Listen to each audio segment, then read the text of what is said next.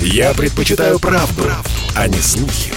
Поэтому я слушаю Радио КП. И тебе рекомендую.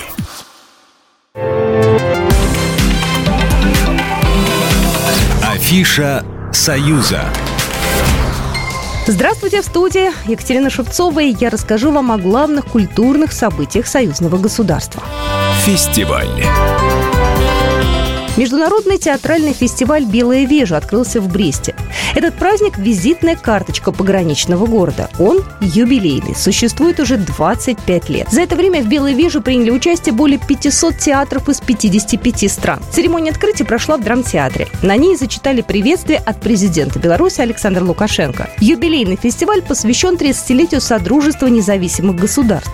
В нем участвуют театры из Беларуси, России, Казахстана, Молдовы, Таджикистана, Армении и Грузии. В программе 22 спектакля, в том числе постановка «Тайна старого дома» из Владимирского драмтеатра, арт-рок-мюзикл «Нора» из Иркутска, белорусский спектакль «Пани Коханку». Выставки.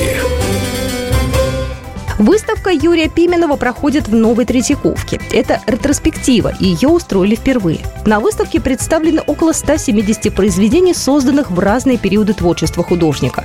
Живопись, графика, 8 из 12 уничтоженных автором работ, а также мультимедийная инсталляция. Она воссоздает панно физкультурный парад размером 9 на 14 метров. Главное место в экспозиции занимает, конечно, знаменитая картина Пименова «Новая Москва». На ней 30-е годы девушка за рулем первого автомобиля. В выставке участвуют 22 музейных и частных собраний из Беларуси, России, а также из Латвии. Выставка будет открыта до 9 января. Международная выставка работ художников на самоизоляции открылась в Национальном центре современных искусств. В пяти залах около 300 работ. Это произведения художников из Беларуси и России, а также из Австралии, Бельгии, Гонконга, Германии, США, Иордании и других стран. Главная задача проекта – объединить совершенно разных художников. На выставке представлены произведения из текстиля. Причем при работе с ними художники специально использовали старые ткани, чтобы подарить им новую жизнь. В числе других работ из текстиля шторы, на которые нанесли чай и ржавчину, растаявшие свежее мороженое из латекса, персидский ковер с логотипами разных марок, от кофе до шоколада, дневники из предметов быта, собранных во время пандемии. Выставку уже увидели жители Турции, Японии и США. В Минске она будет открыта до 31 октября.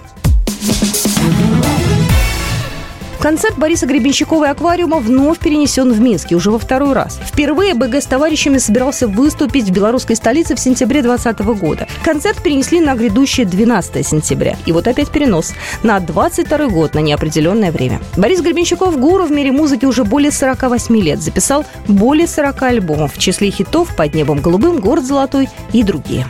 Программа произведена по заказу телерадиовещательной организации Союзного государства. Афиша «Союза».